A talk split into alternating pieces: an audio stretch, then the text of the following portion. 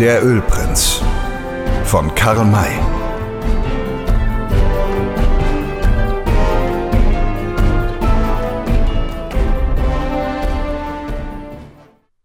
Wenn das Kriegsbeil zwischen zwei Indianerstämmen ausgegraben ist, so bedeutet das, dass nunmehr auf Tod und Leben zwischen ihnen gekämpft wird. Dann werden zunächst von beiden Seiten Kundschafter ausgeschickt, die zu erfahren suchen, wo der feindliche Stamm sich gegenwärtig befindet und wie viele erwachsene Krieger er zu stellen vermag.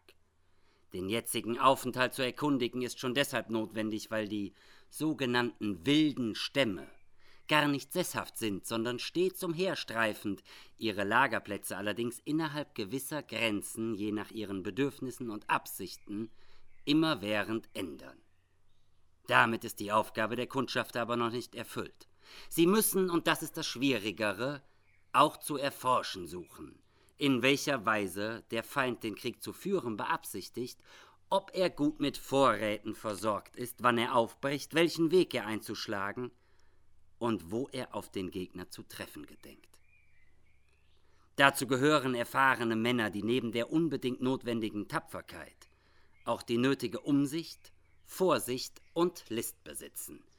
In Fällen von geringerer Bedeutung, die weniger Gefahr bieten, bedient man sich als Kundschafter jüngerer Krieger, damit diese Gelegenheit finden, ihren Mut und ihre Geschicklichkeit zu zeigen und sich einen Namen zu machen.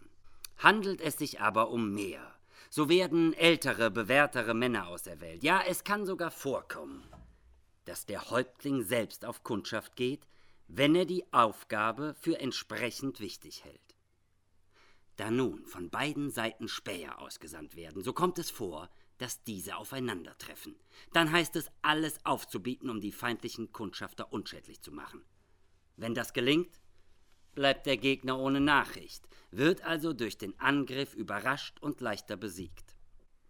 Es lässt sich denken, dass bei einem solchen Zusammentreffen der beiderseitigen Späher oft weit mehr List, Gewandtheit und Verwegenheit aufgeboten wird, als bei dem eigentlichen Kampf. Es geschehen dabei Taten, deren Erzählung noch lange Jahre von Mund zu Mund geht. Wie schon mehrfach erwähnt, waren gerade in gegenwärtiger Zeit zwischen einigen Stämmen sehr ernste Feindseligkeiten ausgebrochen, nämlich zwischen den Nioras und den damals nördlich von ihnen hausenden Navajo-Indianern. Der Chelly-Arm des Rio Colorado bildete die Grenze zwischen diesen beiden Stämmen, die Gegend, die er durchfließt. War also das gefährliche Gebiet, wo die Gegner voraussichtlich aufeinandertreffen würden, und das also vorher von den Kundschaftern durchspäht werden musste. Gefährlich war diese Gegend nicht etwa nur für die Indianer, sondern auch für die Weißen. Denn die Erfahrung lehrt, dass sobald Rote gegeneinander kämpfen, die Bleichgesichter von beiden Seiten als Feinde betrachtet werden. Sie befinden sich dann, um ein Bild zu gebrauchen, wie zwischen den Klingen einer Schere, die jeden Augenblick zusammenstoßen könnte. Das Gloomy Water, wohin der Ölprinz wollte, lag in der Nähe des Chelly-Flusses. Grinley kannte die Gefahr, die jeden Weißen gerade jetzt dort erwartete, glaubte aber den Ritt doch wagen zu können, weil er bisher von beiden Stämmen nie feindlich behandelt worden war. Auch konnte er seinen Plan nicht aufschieben. Wenn er seinen Zweck erreichen wollte, musste er sich beeilen. Er durfte dem Bankier weder zur Besinnung kommen, noch irgendwelchen Umstand eintreten lassen, wodurch der Bankier etwa gewarnt werden könnte. Was Duncan und seinen Buchhalter betrifft, so hatten diese zwar gehört, dass ein Bruch zwischen Nioras und Navajos stattgefunden hatte, besaßen aber nicht die nötigen Erfahrungen und Kenntnisse, um zu wissen, was auch ihnen dadurch drohte. Und der Ölprinz hütete sich gar wohl, sie darüber zu informieren. Die fünf Männer befanden sich vielleicht noch einen Tagesritt vom Celli entfernt, als sie sich über eine offene, grasige Prärie reiten, die zuweilen durch Buschwerk unterbrochen wurde, plötzlich einem Reiter gegenüber sahen, den sie nicht eher hatten bemerken können, weil sich ein solches Gesträuch zwischen ihm und ihnen befunden hatte. Er war ein Weißer, hatte ein Felleisen hinter sich geschnallt und ritt ein kräftiges indianisches Pony, dem man es freilich ansah, dass es tüchtig angestrengt worden war. Beide Teile blieben überrascht voreinander stehen. Hallo, rief der Fremde. Das hätten Rote sein sollen. Dann wäre es um euren Skalp geschehen gewesen, antwortete der Ölprinz, wobei er ein gezwungenes Lachen hören ließ, um seine eigene Verlegenheit zu verbergen, denn auch er war über das unerwartete Zusammentreffen erschrocken. Oder um die eurigen, entgegnete der andere. Bin ich der Mann, der sich seine Kopfhaut so leicht über die Ohren ziehen lässt? Auch nicht, wenn fünf gegen einen stehen. Nein, auch dann nicht. Auch dann nicht, wenn es rote sind. Habe noch mehr gegen mich gehabt und meinen Skalp dennoch behalten.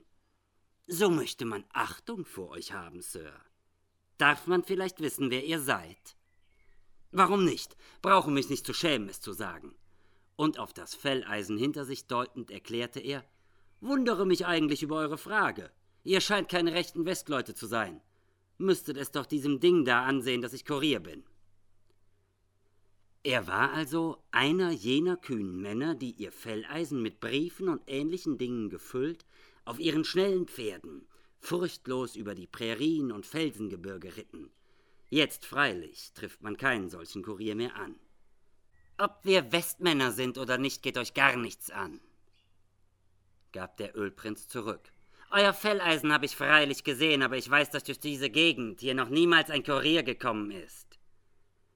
Diese Leute pflegen doch stets auf der Straße Albuquerque, San Francisco zu halten. Warum seid ihr von ihr abgewichen? Der Mann richtete seine klugen Augen halb verächtlich auf den Fragensteller und antwortete Bin eigentlich nicht verpflichtet, euch Auskunft zu geben. Da ich euch ahnungslos in euer Verderben rennen sehe, sollt ihr erfahren, dass ich wegen der Navajos und Nioras von meiner Richtung abgewichen bin. Sie hätten mich gerade durch die Gegend geführt, die ein kluger Mann am besten den Roten überlässt, nämlich das Gebiet am Celli-Fluss. Wisst ihr denn nicht, dass die Roten sich gerade jetzt dort in den Haaren liegen? Meint ihr vielleicht der einzig kluge Mann zu sein, den es im Wilden Westen gibt? Der Ölprinz hätte besser getan, höflich zu sein, aber die Worte des Kuriers hatten ihn zornig gemacht, und diesem einzelnen Mann gegenüber hielt er es nicht für nötig, das ihm eigene rücksichtslose Wesen zu verleugnen. Der Kurier blickte prüfend von einem zum anderen, ohne die Grobheit in gleicher Weise zu erwidern, nickte dann leise vor sich hin und sagte, indem er auf den Bankier und den Buchhalter deutete, ich möchte behaupten, dass wenigstens diese beiden Männer noch nicht viel Blut haben fließen sehen. Wenn ihr so klug seid, dass ihr keines Rates bedürft, so will ich wenigstens Sie auffordern, vorsichtig zu sein. Vielleicht wissen Sie gar nicht, was Sie wagen. Es steckt doch kein vernünftiger Mensch den Kopf in die Presse, die soeben zugeschraubt werden soll. Diese ernsten Worte hatten den Erfolg, dass der Bankier sich erkundigte. Was wollt ihr damit sagen, Sir? Welche Presse meint ihr? Die da hinter mir am Celli. Ihr scheint schnurstracks in sie hineinzureiten. Kehrt um, Mischurs, sonst geratet ihr zwischen die Skalpmesser der beiden Stämme, die einander abschlachten wollen. Und was davon euch übrig bleiben wird, das können die Geier und Präriewölfe fressen. Hört auf mich. Ich meine es gut mit euch. Ein Blick in sein offenes Gesicht. In seine ehrlichen Augen genügte zu erkennen, dass er die Wahrheit sprach. Darum fragte Duncan, Meint ihr wirklich, dass die Gefahr so groß ist? Ja, das meine ich. Habe heute früh Spuren gesehen, die mir zeigten, dass sich die Kundschafter schon gegenseitig beschleichen. Das lässt sich jeder kluge Mann zur Warnung dienen. Müsst ihr denn unbedingt und gerade jetzt nach dieser Gegend, könnt ihr diesen unvorsichtigen Ritt nicht aufschieben bis auf bessere, friedlichere Zeiten? Hm, das könnten wir tun, wenn ihr behauptet, dass die Gefahr wirklich so groß ist. So halte ich es allerdings für besser. Nichts da! Fiel ihm der Ölprinz ins Wort. Kennt ihr diesen Mann? Wollt ihr ihm mehr glauben und vertrauen als uns? Wenn er sich vor einer Spur im Gras fürchtet, so ist das allein seine Sache, aber nicht die unsrige. Aber Kuriere pflegen erfahrene Leute zu sein. Er scheint die Wahrheit zu sprechen. Und wenn es sich ums Leben, also um alles handelt, so ist es nicht geraten, tollkühn zu sein. Ob unser Geschäft heute oder einige Tage später zustande kommt, das macht doch wohl keinen Unterschied. Es macht doch einen. Ich habe keine Lust, mich ewig hier herumzudrücken, Sir. Ah, es handelt sich um ein Geschäft, lächelte der Kurier. Well, da gehöre ich nicht dazu, habe meine Pflicht getan und euch gewarnt. Mehr kann man nicht von mir verlangen. Bei diesen Worten ergriff er die Zügel, um sein Pony wieder in Bewegung zu setzen. Tun wir auch gar nicht, fuhr ihn der Ölprinz an. Wir haben überhaupt gar nichts von euch verlangt. Ihr konntet also eure Meinung getrost für euch behalten. Macht euch fort von uns. Der Kurier ließ sich auch durch dieses Verhalten nicht aus der Fassung bringen, sondern antwortete im Ton eines Lehrers, der seinem Schüler eine Ermahnung gibt. So ein Grobian wie ihr ist mir noch nicht vorgekommen. Es reiten doch zuweilen recht sonderbare Menschen im wilden Westen hin und her. Und sich an den Bankier wendend, fuhr er fort, ehe ich dem Befehl dieses großmächtigen Gentleman Gehorsam leiste und mich fort von euch mache muss ich euch noch eins sagen. Wenn es sich in dieser Gegend um ein Geschäft handelt, so ist solch ein Handel allemal gefährlich, auch in ganz gewöhnlichen friedlichen Zeiten. Wenn ein Geschäft aber selbst unter den gegenwärtigen Verhältnissen keinen Aufschub erleiden darf, so ist das nicht bloß gefährlich, sondern geradezu verdächtig. Nehmt euch also in Acht, Sir, dass es euch dabei nicht an Kopf und Kragen geht. Er wollte fort. Da zog der Ölprinz sein Messer und schrie ihn an. Das war eine Beleidigung, Mensch! Soll ich dir diesen spitzen Stahl zwischen die Rippen geben? Sag noch ein einziges Wort, so tu ich es. Da blitzten aber schon die Läufe zweier Revolver in den Händen des Kuriers und noch mehr blitzten seine Augen, als er verächtlich lachend antwortete: Versuch's doch einmal, my boy. Augenblicklich fort mit dem Messer, sonst schieß ich. Hier sind zwölf Kugeln, Meschurs. Wer von euch nur die bloße Hand gegen mich bewegt, dem schieße ich ein Loch durch seine arme Seele. Also nochmals, fort mit dem Messermensch. Ich zähle bis drei. Eins, zwei. Es war ihm anzusehen, dass es ihm mit seiner Drohung ernst war. Darum ließ es Grinley wohlweislich nicht bis zu drei kommen, sondern steckte sein Messer ein. so ist richtig, lachte der Kurier. Ich wollte euch auch nicht geraten haben, es darauf ankommen zu lassen. Für heute ist's genug. Aber sollten wir uns vielleicht noch einmal begegnen, so werdet ihr noch sehr viel von mir lernen. Dann ritt er fort und hielt es nicht der Mühe wert, sich auch nur einmal umzusehen. Grinley griff nach seinem Gewehr, um es auf ihn zu richten. Da legte der Buchhalter ihm die Hand auf den Arm und sagte in beinahe strengem Ton Macht keine weiteren Dummheiten, Sir. Wollt ihr den Mann erschießen? Keine weiteren Dummheiten? wiederholte der Ölprinz. Hab ich denn schon welche gemacht? Allerdings, eure Grobheit, euer ganzes Verhalten war eine. Der Mann meinte es offenbar gut mit uns, und ich sah wirklich keinen Grund, der euch veranlassen konnte, ihn in solcher Weise zu behandeln. Grinley wollte ihm eine zornige Antwort geben, besann sich aber eines anderen und erwiderte Bin ich grob gegen ihn gewesen? so seid ihr es jetzt gegen mich. Lassen wir das sich gegenseitig aufheben, der Kerl war ein Hasenfuß. Aber als ihr mit dem Messer an ihn wolltet, benahm er sich gar nicht wie ein solcher, sondern ihr wart es, der klein beigeben musste. Das ist keine Schande. Der Teufel mag ruhig zusehen, wenn ihm zwei sechsfach geladene Läufe auf die Brust gerichtet werden. Doch genug hiervon. Reiten wir weiter. Die Stimmung war plötzlich umgeschlagen. Es wurde nicht gesprochen, und jeder schien mit seinen Gedanken zu tun zu haben. Nach einiger Zeit verschwand die Sonne. Ein zum Nachtlager passender Ort war bald gefunden.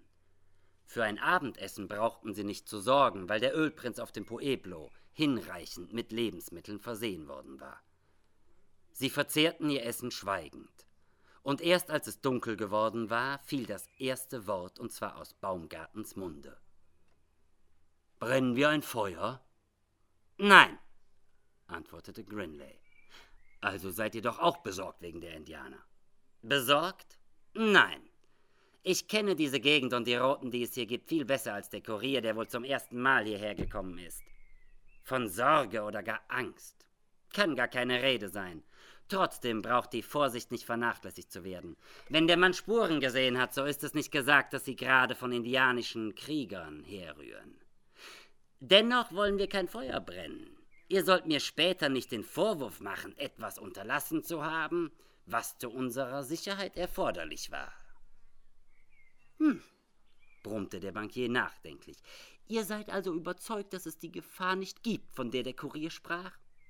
Für uns nicht, Darauf könnt ihr euch verlassen.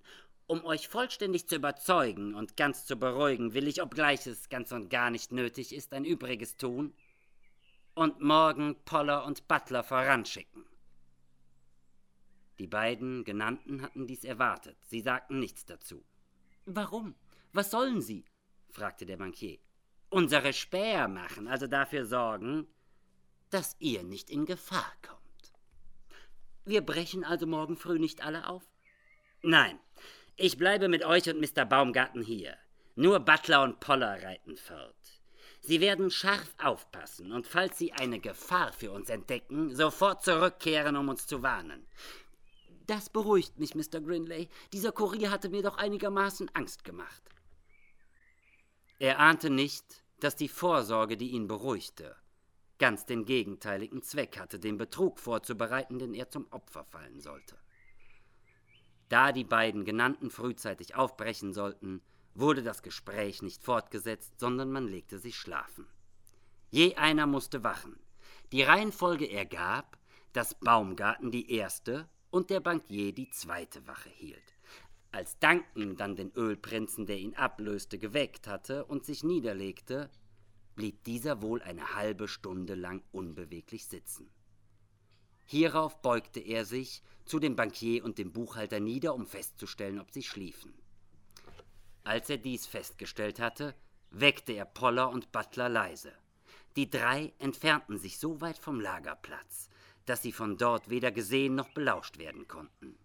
Dachte es mir, dass du uns wecken würdest, sagte Butler. Hol der Teufel den Kurier, der uns gleich das ganze Spiel verderben konnte. Hättest dich übrigens anders verhalten sollen. Willst du mir auch Vorwürfe machen? brummte sein Bruder. Wunderst du dich darüber? Der Kerl hatte Haare auf den Zähnen und hat dich, wie man so sagt, auf der ganzen Linie geschlagen. Oho. Pah, gib es doch zu. Es ist doch wahr. Je erregter du wurdest, desto ruhiger blieb er. Schon da war er dir überlegen. Diesen Eindruck haben Duncan und Baumgarten unbedingt auch gehabt. Und dann gar die Messergeschichte. Es war ein riesiger Reinfall, als sie uns nicht rühren durften. Einer gegen fünf. Was müssen Danken und Baumgarten von uns denken? Lass sie denken, was sie wollen. Sie haben das erschütterte Vertrauen wiedergefunden. Reden wir von Besserem. Ich habe euch die Lage des Petroleumsees genau beschrieben. Getraut ihr euch, ihn wiederzufinden? Unbedingt. Wenn ihr zeitig aufbrecht und durch nichts aufgehalten werdet, seid ihr schon nachmittags dort. Die Höhle werdet ihr ebenso leicht finden wie das Gloomy Water. In der Höhle findet ihr alles, was nötig ist. Die 40 Fässer Öl, die Werkzeuge und alles andere. Nun merkt wohl auf. Ihr müsst mit der Arbeit sofort, wenn ihr angekommen seid, beginnen, weil es dann längerer Zeit bedarf, die Spuren dieser Arbeit zu verwischen. Ihr rollt die Fässer einzeln bis hart an das Wasser und schafft sie, wenn das Petroleum in den See gelaufen ist, wieder in die Höhle. Den Eingang zu dieser verschließt ihr wieder so, wie ihr ihn findet. Er darf selbst für das schärfste Auge nicht zu entdecken sein. Dann löscht ihr alle Spuren aus, die durch das Rollen der Fässer entstanden sind. Hoffentlich werdet ihr mit alledem bis zum heutigen Abend fertig. Und wenn die Arbeit am See beendet ist, was dann? fragte Butler. Dann schlaft ihr aus und reitet uns am nächsten Morgen entgegen, um uns zu sagen, dass ihr den See gefunden habt und dass der Weg dorthin ganz ungefährlich ist. Dabei ist die Hauptsache, dass ihr euch recht begeistert über den Petroleumfund zeigt. Daran sollte es nicht fehlen. Wollen schon dafür sorgen, dass die beiden von unserer Begeisterung angesteckt werden. Du tust dann hoffentlich auch deine Pflicht. Selbstverständlich. Ihr bekommt miteinander 50.000 Dollar, die ihr euch teilt. Bei diesen Worten gab Grinley seinem Bruder einen verstohlenen Wink zum Zeichen, dass dieses Versprechen nur eine Lockspeise für Poller sein solle für diesen war ja nicht das Geld, sondern das Messer oder eine Kugel bestimmt. Poller ahnte das nicht. Er traute den beiden Betrügern und rief freudig, aber in leisem Ton aus: 50.000, die wir teilen. So bekomme ich also 25.000. Ja, nickte Grinley. Das ist herrlich. Ich gehöre euch mit Leib und Seele. Wenn wir es nur sofort bar machen könnten. Leider ist das unmöglich. Der Bankier zahlt ja in Anweisung auf Frisco. Wir reiten also dann alle drei nach San Francisco. Alle drei. Na, Diesen Weg will ich gern machen. Für 25.000 Dollar reitet man gern noch viel weiter. Well, nur noch eine Ermahnung. Ich bin wegen der Indianer keineswegs so ruhig, wie ich mich gestellt habe. Nehmt euch in Acht. Lasst euch nicht sehen, damit ihr unbehelligt zum Gloomy Water kommt und die Vorbereitungen treffen könnt. Es wäre nicht ausdenkbar, wenn ich mit den beiden dort anlangte und es wäre kein Petroleum in dem See. Das kann gar nicht sein, meinte Butler. Denn wenn uns etwas zustieße, könnten wir euch nicht entgegenkommen und daraus müsstest du doch ersehen, dass die Sache nicht in Ordnung ist. Das ist richtig. In diesem Fall würde ich mich hüten, die beiden nach dem See zu führen. Was würdet ihr dann tun? Natürlich nach euch forschen, um euch beizustehen. Das muss auch so sein. Wir müssen uns gegenseitig helfen. Keiner darf den anderen sitzen lassen. Nun aber wollen wir wieder zum Lager zurück. Die beiden könnten Verdacht schöpfen, wenn einer von ihnen aufwacht und uns vermisst. Als sie zu Duncan und Baumgarten zurückkamen, fanden sie diese noch fest schlafend und lagerten sich wieder bei ihnen ein. Die Nacht verging ohne Störung, und als der Morgen anbrach, traten Butler und Poller ihren Marsch an. Duncan und Baumgarten hatten geglaubt, die zwei würden nur eine gewisse Strecke voranreiten und sie sollten ihnen folgen. Doch der Ölprinz belehrte sie eines anderen. Das wäre unklug und unzulänglich. Sie gehen als Späher und müssen langsamer reiten. Wir würden sie also bald einholen und wären gezwungen, wieder und wieder zurückzubleiben. Da ist es doch entschieden besser, dass wir ihnen Zeit lassen, den ganzen Weg in einem ununterbrochenen Ritt auszukundschaften. Und wann folgen wir ihnen? Morgen früh. So spät? Das ist nicht spät. Ihr habt ja selbst verlangt, dass keine Vorsicht versäumt werden möge. Treffen die beiden unterwegs auf Feinde, so kehren sie zurück, um es uns zu melden. Kommen sie bis heute Abend nicht wieder, so ist das ein sicheres Zeichen, dass wir nichts zu befürchten haben. Dann können wir morgen, nachdem unsere Pferde sich heute ausgeruht haben, den Ritt in doppelter Schnelligkeit zurücklegen.